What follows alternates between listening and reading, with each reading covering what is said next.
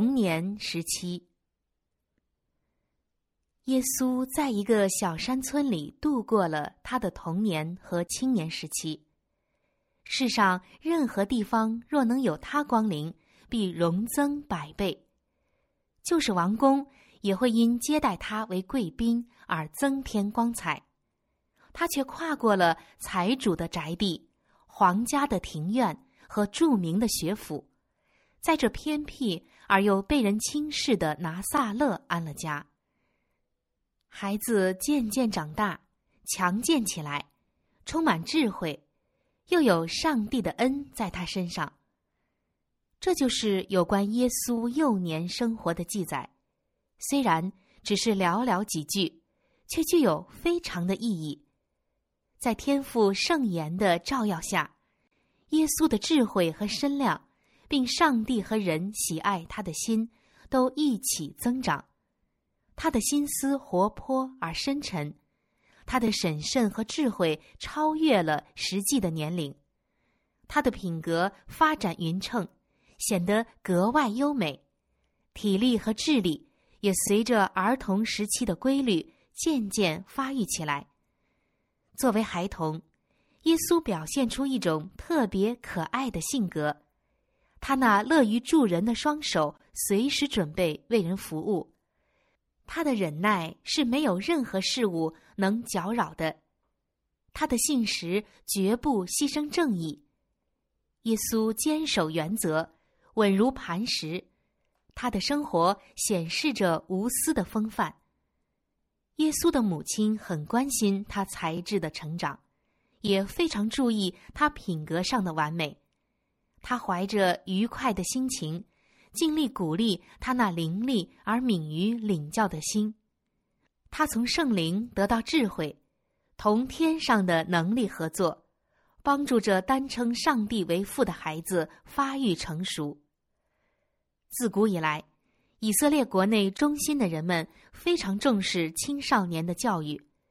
耶和华指示他们，当儿女还处于幼年之时。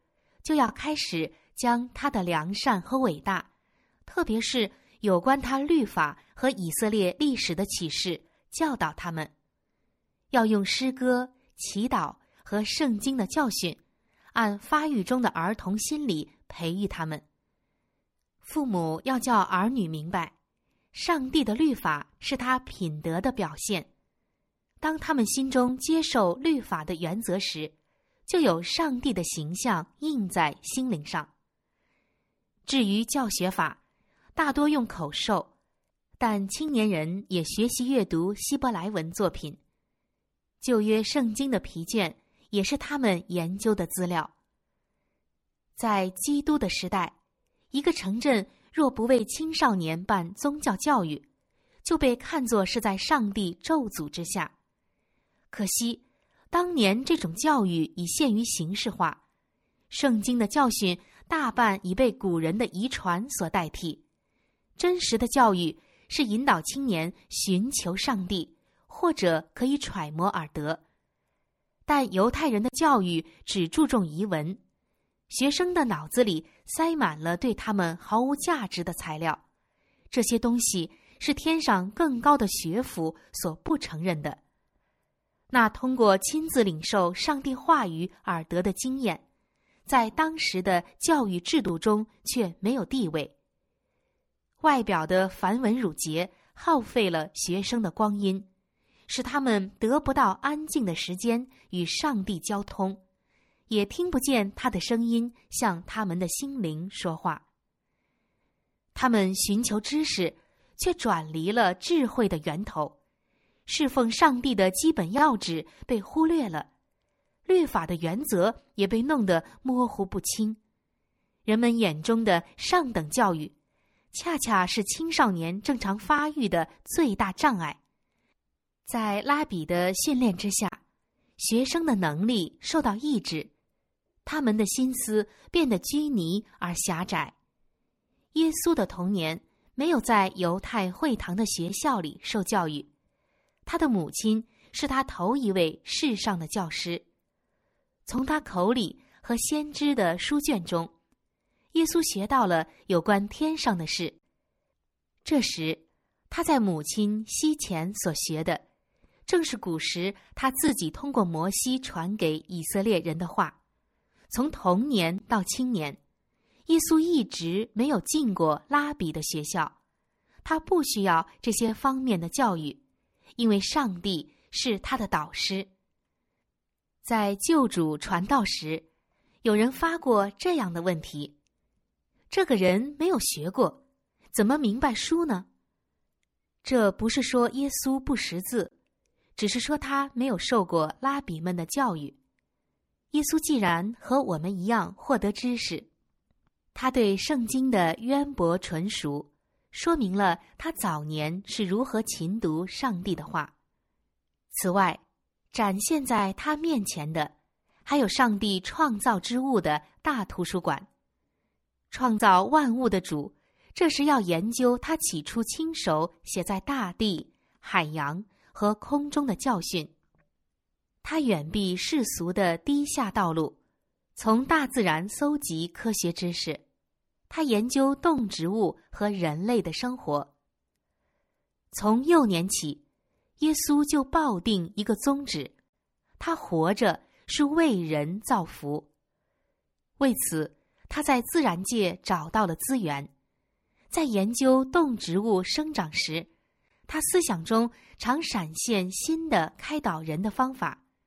耶稣不断从可见的事物中搜集例证，用以讲解上帝活泼的圣言。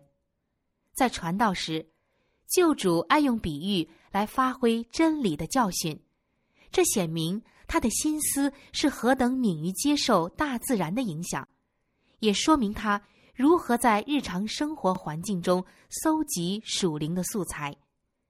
当耶稣力图明白事物之所以然的时候，上帝的话和他的作为的意义就向他显明了。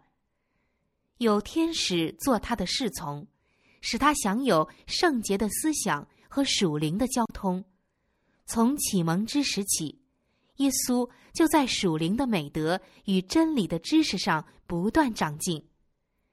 每个儿童都能像耶稣一样获得知识。当我们力图借天赋的话认识他时，就必有天使来临，使我们的心智坚强起来，我们的品格也必蒙陶冶，成为高尚而纯洁。我们就越发与我们的救主相似。我们看到自然界的宏大与美丽时，就能对上帝生出敬爱。每当我们在大自然中接触无限的上帝而肃穆生畏时，我们的心灵就必因而振奋。借着祷告与上帝交通，我们的智力和道义力得以发展。当我们思念属灵的事时，我们属灵的能力就必加强。耶稣的一生是与上帝和谐的一生。当他做小孩子的时候，思想、言语和行为都像小孩子，但他生活中始终没有丝毫罪恶毁损他里面的上帝的形象。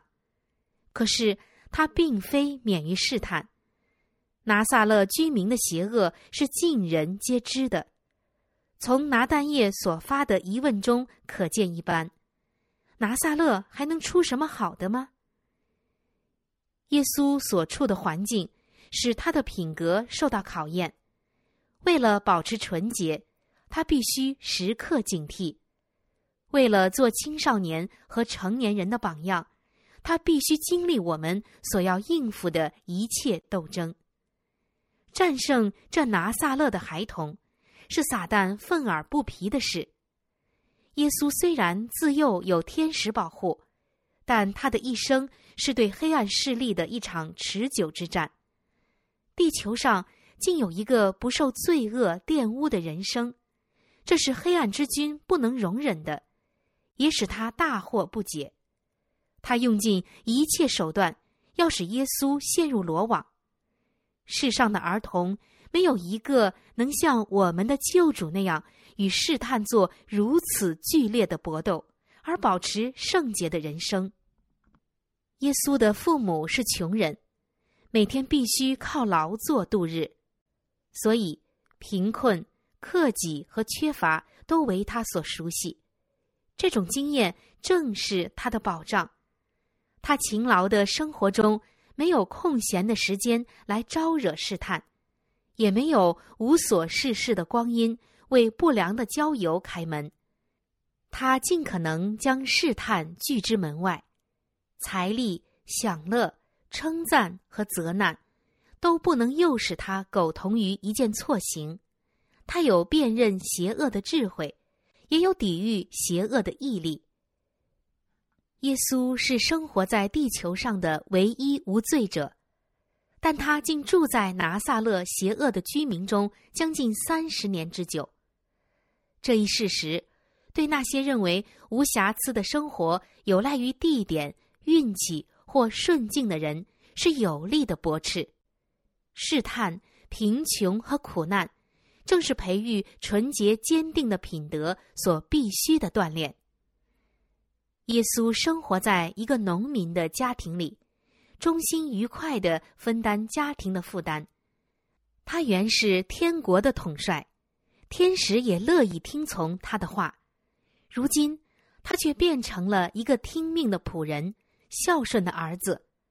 他学会了一门手艺，用双手在木匠铺里同约瑟一起劳作。他穿着普通工人简朴的衣服，在小镇的街道上往来，从事卑微的工作，而没有运用他的神能来减轻他的重担，或减少他的辛劳。童年和青年时期所从事的劳动，使耶稣的心智和体力得到了充分的发育。他没有浪费他的体力，而总是保持身体的健康，以便愉快的胜任每一项工作，并做得完美无瑕。他不愿有任何缺点，甚至在工具的使用上也是如此。他的手艺尽善尽美。正像他的品格完善一样，他以身作则的教导我们：勤劳是人生的本分。我们做事必须准确周到，这样的工作才是光荣的。应该训练青年人的双手，使之能以分担人生的重担。这样的操练能强健体魄，并使每一项才能都得到发展。人人都应从事一种对人对己都有注意的工作。上帝命定劳动为一种福惠，所以只有殷勤劳动的人才能体验到真正光荣和幸福的人生。凡以愉快的心情负起一份家庭责任，并为父母分忧的青少年，上帝必予以加纳。这样的孩子从家庭出去。必成为社会上有用的人。在世上的一生中，耶稣是一位热诚恒切的劳动者，他期望的多，所以尝试的也多。在他开始公开传道之后，他说：“趁着白日，我必须做那差我来者的工；黑夜将到，就没有人能做工了。”耶稣与许多自称为他门徒的人截然不同，他从不逃避操心负责的事。正因为很多人规避这种锻炼，他们才是那么的软弱无能。他们或许拥有宝贵可爱的特长，但极致遇到困难需要应付，或有逆境需要克服时，却毫无勇气，简直是无用的人。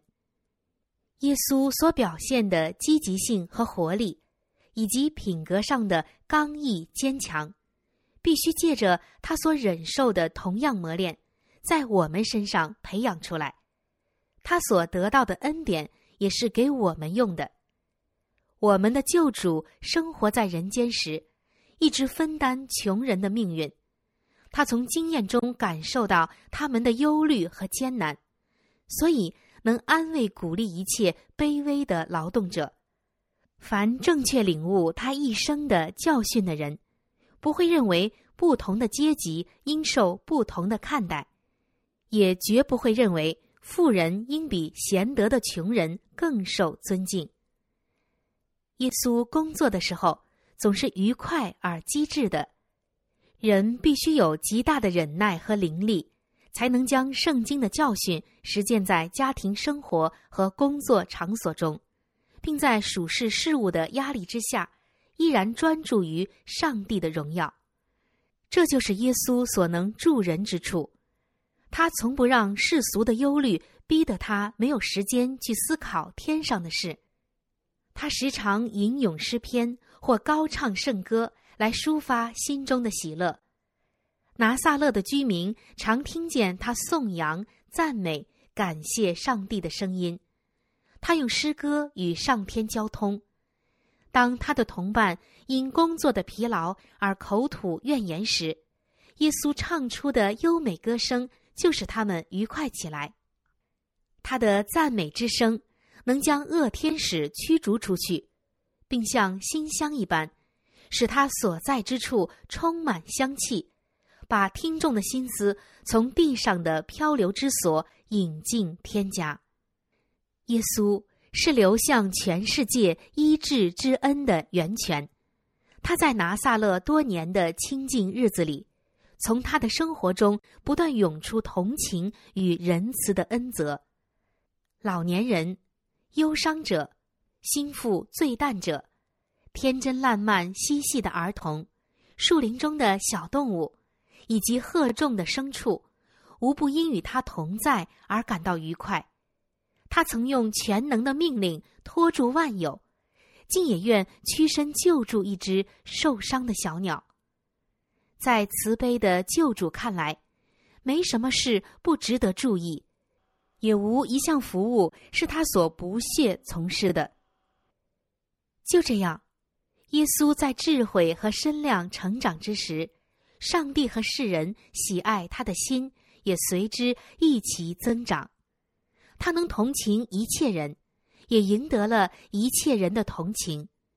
环绕着他的希望与勇敢的气氛，使他成为每个家庭的福慧。安息日在会堂里。耶稣常应邀宣读先知的教训，于是从众人所熟悉的京剧中发出新的光辉，使听众心中感愤无比。然而，耶稣总是避免炫耀的。他在拿撒勒的多年中，从未显示过他的神能。他不谋求高位，也不要什么头衔。他的生活静默简朴。甚至连圣经也对他幼年的生活缄默不语，这一切给我们留下了重要的教训：儿童的生活越是安静朴实，越是尽量避免人为的刺激，而越多与大自然融合，对孩子灵智体三方面的健全发展就越见裨益。耶稣是我们的榜样。许多人留意他向公众传道的事迹，却忽略了他幼年时期的教训。其实，他家里的生活正是青少年的典范。耶稣屈身自卑，成为贫穷，为要教导我们如何在卑微的境遇中与上帝齐步同行。他在日常生活中专求天父的喜悦，尊敬他，荣耀他。他的工作是如此起步的，使劳苦度日的平凡工匠职业显得神圣。他在木匠凳上操劳，与他为众人行的神迹，同样是为上帝做工。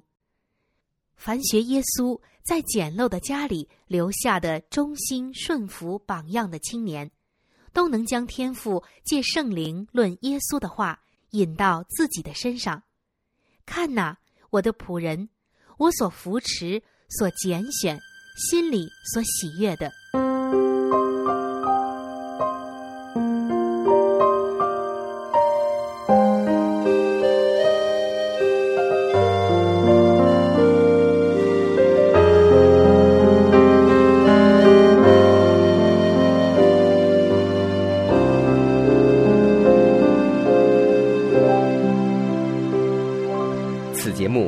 巨响媒体为您精心呈现。若想收听更多节目，请您浏览 www.loudvoicemedia.com。